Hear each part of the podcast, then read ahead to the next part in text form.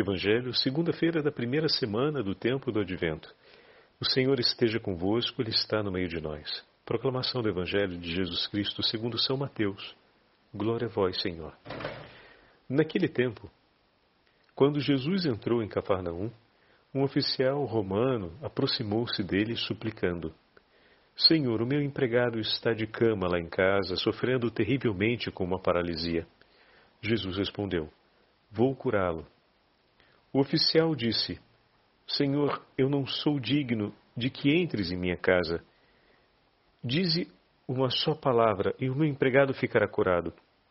Pois eu também sou subordinado e tenho soldados debaixo de minhas ordens. E digo a um vai e ele vai. E digo a outro vem e ele vem. E digo ao meu escravo faze isto e ele faz. Quando viu isso, Jesus ficou admirado e disse aos que o seguiam: Em verdade vos digo, nunca encontrei em Israel alguém que tivesse tanta fé.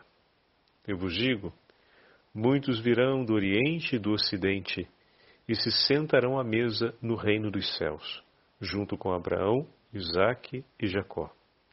Palavra da salvação. Glória a vós, Senhor. Segunda-feira da primeira semana do tempo do Advento, hoje memória facultativa de Santa Bárbara, Virgem Marte, e de São João Damasceno, sacerdote e doutor da Igreja, em nome do Pai, do Filho e do Espírito Santo. Amém. Queridos irmãos e irmãs, a Santa Liturgia nos entrega o oitavo capítulo do Evangelho de São Mateus. Vejam que maravilha nós temos hoje em nossas mãos. Com as duas memórias, a memória de Santa Bárbara e a memória de São João Damasceno. Santa Bárbara é da região da atual Turquia. Para sermos mais exatos, deixa eu pegar aqui o nome da cidade. A região, melhor dizendo, a região onde Santa Bárbara nasceu é Nicomédia, que hoje corresponde à atual Turquia. São João Damasceno, ao invés, ele é da região da Síria. Damasceno vem da cidade de Damasco, na Síria, onde ele foi prefeito e de onde ele partiu para o grande itinerário de vida interior dele. É o momento em que ele decide tomar uma decisão radical. Ele que gozava de um poder público, tinha uma família prestigiosa, tinha recebido instruções de altíssimo nível, tinha o reconhecimento do califa, porque naquele momento o governo de, daquela região pertencia aos muçulmanos, e pelo seu prestígio ele se encontrava em uma posição de privilégio diante do califa, e ele deixa tudo isso, vende seus bens e vai se recolher num mosteiro, num convento na região de Jerusalém. E ali ele começa o seu itinerário de vida de santidade. Então temos uma de origem turca, outro de origem síria. Na liturgia das horas temos o sermão de São Carlos Borromeu, falando sobre o tempo do Advento, que introduz para a gente um pouco mais a beleza da celebração do Advento e também temos um comentário de São Boaventura a respeito do texto do Evangelho de hoje. De fato, quando ouvimos o Evangelho de Mateus, a conclusão do Evangelho de hoje, nós estamos vendo um romano, o oficial romano. Ele não é de origem pertencente do, ao povo de Israel, mas testemunha uma fé que vem louvada por nosso Senhor. É um homem que conheceu a fé de Israel e a abraçou, a ponto de receber o louvor mais significativo sobre a fé da Sagrada Escritura declarado por Jesus. E o texto termina com uma afirmação de Jesus a respeito da salvação destinada aos povos, ou seja, da universalidade da salvação. Em verdade vos digo, uma declaração solene de Jesus, nunca encontrei em Israel alguém que tivesse tanta fé. É o testemunho que Jesus dá dele. Quem der testemunho de mim, eu darei testemunho dele diante do Pai. Também deu diante dos homens. Eu vos digo: muitos virão do Oriente e do Ocidente e se sentarão à mesa do reino dos céus, junto com Abraão, Isaque Jacó. E hoje estamos nós aqui. Juntamente nos precederam na história São Carlos Borromeu, São Boaventura, Santa Bárbara, São João Damasceno, e milhares e milhares de homens e mulheres vindo de muitos povos, culturas, nações diferentes, que conhecendo o nome de Jesus, tomaram decisões importantes em sua vida em segui-lo. Assim como aquele oficial romano buscou Jesus, e nós já falamos várias vezes desse texto, né? graças a Deus, o respeito que ele tem com o Senhor, sabendo que se chama o Senhor para entrar em sua casa, leva o Senhor a cometer né, uma infração, porque não poderia ele, como judeu, entrar na casa de um romano. Além disso, esperar e crer na palavra desse Senhor, que esse Senhor o receberia e daria uma palavra em favor do seu apelo, da sua súplica, pela necessidade de seu servo. Então, temos aqui o testemunho de alguém que confiou tudo nas mãos de Jesus. Não em nenhum momento constrangeu o Senhor ou queria gerar algum tipo de mal-estar para o Senhor, mas foi até ele e com total humildade de coração entregou tudo nas mãos de Jesus e esperou pela sua palavra. Eu confio tudo que eu amo em tuas mãos, Senhor. Eu entrego tudo que eu amo em tuas mãos e confio em ti e espero em ti. Forte como o texto do profeta Isaías de ontem, na primeira leitura da missa desse domingo. Como nós somos chamados pelo testemunho desse oficial romano a cumprir o mesmo gesto, meus irmãos, de entregar nas mãos de Jesus tudo o que amamos, tudo o que dele recebemos, nossa família, nossa vida, enfim, nossa história, tudo que nos pertence, entregarmos nas mãos dele. Eu pego agora com vocês esses dois testemunhos. Vamos olhar para Santa Bárbara e para São João Damasceno sobre essa entrega total nas mãos de Jesus. Olha como é que eles viveram isso. O pai de Santa Bárbara não era cristão, e tinha um problema porque queria dar à sua filha um casamento que fosse um privilégio para a família, porque ela era uma mulher bonita e tinha muitos pretendentes, uma jovem bonita tinha muitos pretendentes, mas o que ele não sabia é que sua filha já tinha se tornado cristã pelo coração, mas ainda não tinha sido batizada. Ela já tinha ouvido o anúncio do Senhor e tinha decidido seguir a fé cristã. O seu pai decide então aprisioná-la numa torre onde ela ficaria reservada para os interesses da família quando fosse o tempo do casamento oportuno do pretendente que trouxesse de fato um privilégio e um bem para a família. E ele constrói duas janelas na torre e Santa Bárbara, conta a tradição, pede que ele construa uma terceira janela sem que ele soubesse o significado dessa terceira janela. O pai construiu ao pedido da filha. E essas três janelas é, representavam a memória da Santíssima Trindade, em honra ao Pai, ao Filho e ao Espírito Santo. Assim, vendo a luz do sol que iluminava as janelas todos os dias, ela fazia um ato de amor à Santíssima Trindade e honrava a Trindade Santa. Num período em que seu pai fez uma longa viagem,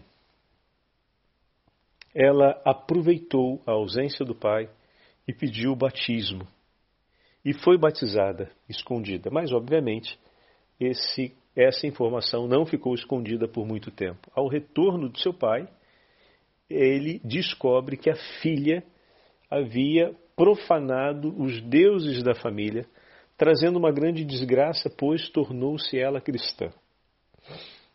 Então, o seu próprio pai, outro dia ouvimos no Evangelho Jesus falar sobre isso, não é mesmo?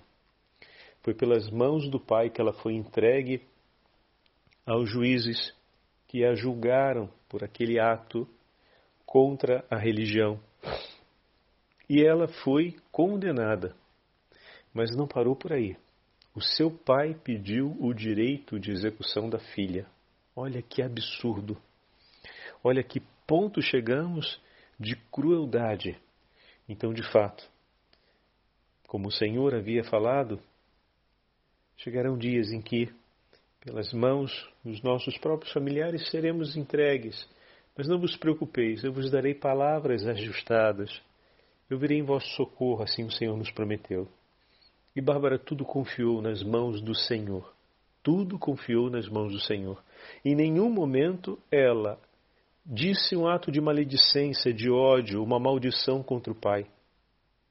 Ela que entregou sua vida nas mãos do Senhor, vendo e vivendo tamanha dor, permaneceu acreditando e confiando nele. Estão percebendo a beleza desse testemunho? O soldado romano leva o sofrimento do seu servo, leva a dor que sente pelo sofrimento de alguém que ama e que está enfermo. Bárbara levou um outro sofrimento muito mais agudo. O sofrimento da maldade, da perversão de ódio do coração de seu pai contra ela. Levou e entregou nas mãos do Senhor. Senhor, eu confio em tuas mãos. E terminou sendo vítima da brutalidade, da violência do pai, que queria separá-la ou fazê-la pagar por ter seguido a Cristo. Mas pelo seu, ato, pelo seu ato, ele acabou entregando-a aos braços de Cristo pelo martírio. Infelizmente, seu pai morre pouco depois, fulminado por um raio.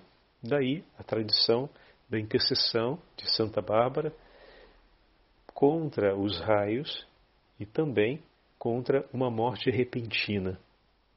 A oração antiga de Santa Bárbara pedia que pela sua intercessão nós fôssemos protegidos de uma morte é, assim, né, repentina e que pudéssemos, pela intercessão de Santa Bárbara, antes da nossa morte, da nossa morte receber a assistência dos santos sacramentos, receber a unção, ou seja, os sacramentos que podem nos acompanhar naquela hora, a unção, a confissão auricular e a Santa Eucaristia, né, o viático. Então, Santa Bárbara é muito invocada em intercessão por essa causa na antiguidade. Do outro lado, eu falava, nós temos São João Damasceno, que vendo e ouvindo o testemunho dos cristãos e do Evangelho, a, a escolha que os monges tinham feito de viver de fato aquilo que o Senhor disse, a completa pobreza, e lembrando-se das palavras de Jesus que dizia que era muito difícil que um rico entrasse no reino dos céus, ele toma a decisão de vender tudo o que tem, entregar tudo aos pobres, olha só, e de seguir para Jerusalém para viver nesse mosteiro. Quando ele entra no mosteiro, o abade, o venerável ancião da época, a gente chama de abade, mas na época era o, o ancião que era o responsável pelo mosteiro, que corresponde ao abade de hoje. Deu-lhe as seguintes instruções de vida. Prestem bem atenção nessas palavras. Estamos diante de um homem douto, de grande conhecimento e de formação altíssima. Né? Em filosofia, em teologia, em literatura e ciências naturais. Então, olha só. Né? E esse abade, esse ancião, disse para ele: Filho, não procures fazer nunca a tua vontade. Aprende a morrer a ti. Aprende a morrer a ti mesmo, para chegar ao completo desapego de todas as criaturas. Oferece a Deus, eu lhe recomendo, as tuas ações, os teus sofrimentos, as tuas orações. Não te ensoberbeças em virtude dos teus conhecimentos ou de qualquer outra coisa, mas convence-te cada vez mais de que não és nada senão ignorância e fraqueza.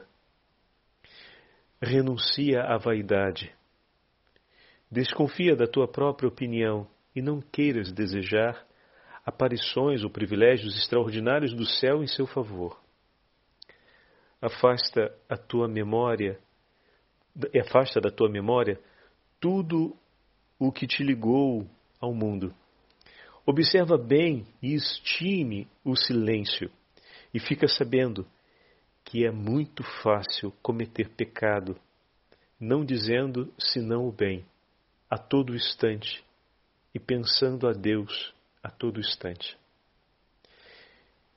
Com essas palavras que nos ajudam e que ajudou São João Damasceno a olhar para a sua humanidade, o quanto ela é frágil, o quanto ela precisa de Deus e o quanto é importante viver um caráter penitente, ou seja, de renúncia. Lembram de ontem o tema da vigilância? Pois é. É preciso que a gente tenha presente essa palavra conosco, que é a principal recomendação de Jesus no Evangelho, por uma inteira vida. As palavras aqui, que na verdade o Abade está entregando para São João Damasceno, são palavras de vigilância pensa as coisas de Deus, olha só, tá vendo? Recorda-te que tudo que você tem é dom do Senhor.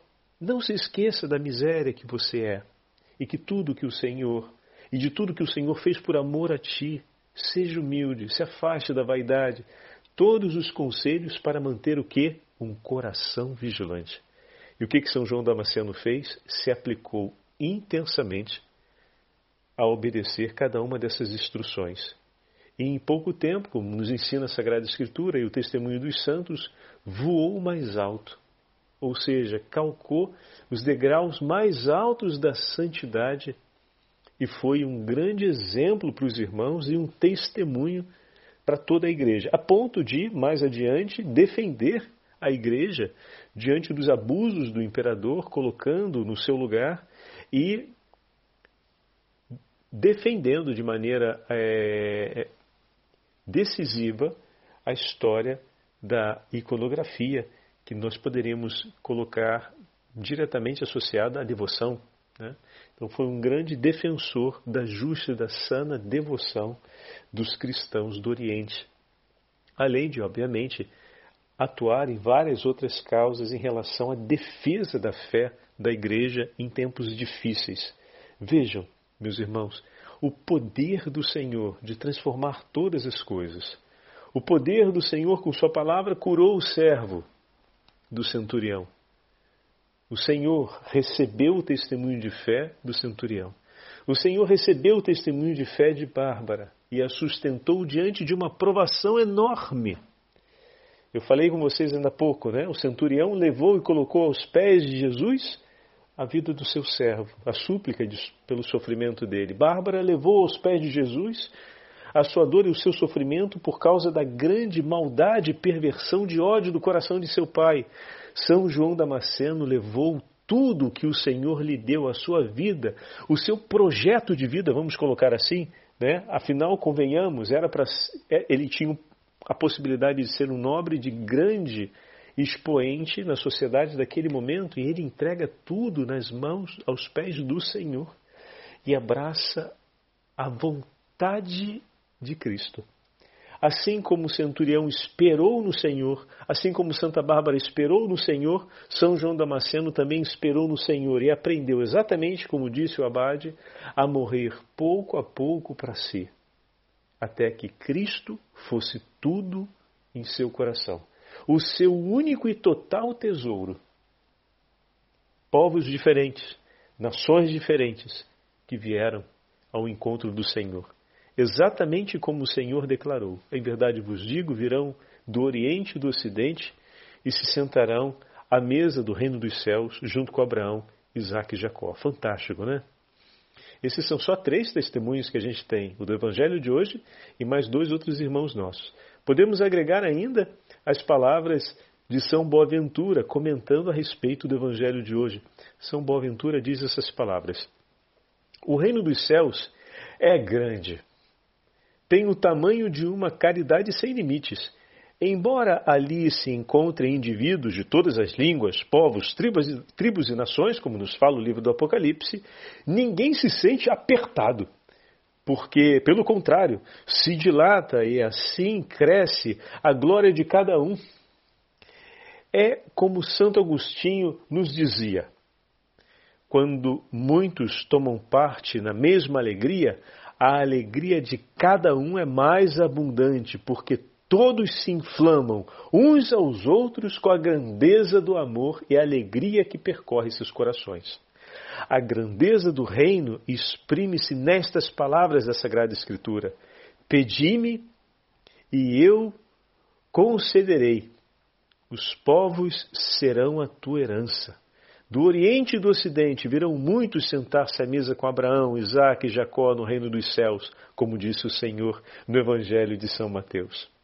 Nem a multidão dos que desejam, nem a multidão dos que existem, nem a multidão dos que o possuem, nem a multidão dos que chegam tornará mais apertado o espaço no reino dos céus, ou prejudicará a alguém que lá esteja. Ele fez essa imagem, né? Como se vai ser muita gente, vai apertar, vai ficar apertado, né? Como se fosse é, o espaço da arquibancada. Mas por que devo eu ter confiança e esperar, e esperar vir a possuir o reino de Deus? Pois porque a liberdade divina me convida a isso. Procurai primeiro o reino dos céus, me disse o meu Senhor, porque a verdade me reconforta. Não tenhas medo, pequenino rebanho, porque aprouve ao vosso Pai dar-vos o reino. Por causa da bondade e da caridade que me resgatou. Tu és digno, Senhor, de tomar o livro nas mãos e de abrir os selos, porque foste imolado e com o preço do teu sangue resgatastes para Deus os homens de todas as tribos, línguas, povos, nações Fizestes deles para nós, para o nosso Deus, um reino de sacerdotes que reinarão sobre a terra. Por isso eu posso crer e esperar, pois o meu Senhor declarou-me estas coisas, que vivamente guardo e me recordo a todo momento, a todo instante. E aqui, olha só, São Boaventura nos dando testemunho, pensar as coisas sobre a vigilância de ontem, estão vendo? Que vai ser o tema dessa semana pensar sempre as coisas do céu, recordar as palavras do Senhor. E para concluir, podemos pegar esse trechinho da carta pastoral de São Carlos Borromeu, que nos escreve assim: Celebrando cada ano este mistério de amor, ele está falando sobre o advento, a igreja nos exorta a renovar continuamente, olha o que, que ele vai falar, a lembrança de tão grande amor de Deus para conosco, como falávamos ontem na meditação.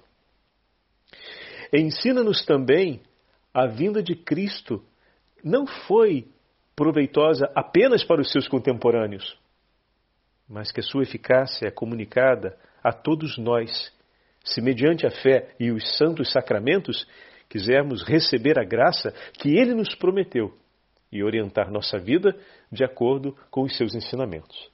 Já vimos hoje o, te, o, te, o testemunho de alguns de nossos irmãos que percorreram essa estrada e estão nos céus, que não é apertado, como nos fala São Boaventura, tem espaço para todo mundo. A Igreja deseja ainda ardentemente fazer-nos compreender que o Cristo, assim como veio uma só vez a este mundo, revestido da nossa carne, também está disposto a vir de novo a qualquer momento para habitar espiritualmente em nossos corações com a profusão de suas graças, se não opusermos a ele alguma resistência. Está vendo? O Senhor quer vir, é preciso que nós abatamos as resistências. Esse é um período privilegiado para procurarmos o sacramento da confissão e entregarmos as mãos do Senhor, aos pés do Senhor, a nossa inteira vida, mas, sobretudo, aquelas resistências que ainda persistem no nosso coração como disse o abade a São João Damasceno, entregar tudo aquilo que aprendesses a amar no mundo, a renunciar tudo aquilo que te possa levar a amar mais a ti e a tua vontade do que o teu Senhor. Continua São Boaventura, perdão, continua São Carlos de Borromeu. Por isso, a igreja como mãe amantíssima e cheia de zelo pela nossa salvação, nos ensina durante esse tempo do advento com diversas celebrações, com hinos, cantos e outras palavras do Espírito Santo, como receber convenientemente e de coração agradecido esse imenso benefício e a enriquecer-nos com seus frutos, de modo que nos preparemos para a chegada de Cristo nosso Senhor com tanta solicitude como se ele estivesse para vir novamente no mundo hoje. É com esta diligência e esperança que os patriarcas do Antigo Testamento já nos ensinaram, tanto em palavras como em exemplos, a preparar a vinda do Senhor e a termos o nosso coração disposto para Deus. Fantástico. Que o Senhor nos abençoe para que tenhamos também um coração disposto como o do centurião romano. Que o testemunho de nossos irmãos e a comunhão dos santos nos ilumine a esses passos tão necessários na celebração do advento do Senhor. O Senhor esteja convosco, Ele está no meio de nós. Pela intercessão da Beatíssima Virgem Maria, Rainha de todos os santos, e pela intercessão de todos os nossos irmãos e irmãs santos, Santa Bárbara, São João Damasceno, São Boaventura, São Carlos Borromeu, abençoe-vos o Deus Todo-Poderoso, Pai, Filho e Espírito Santo. Amém.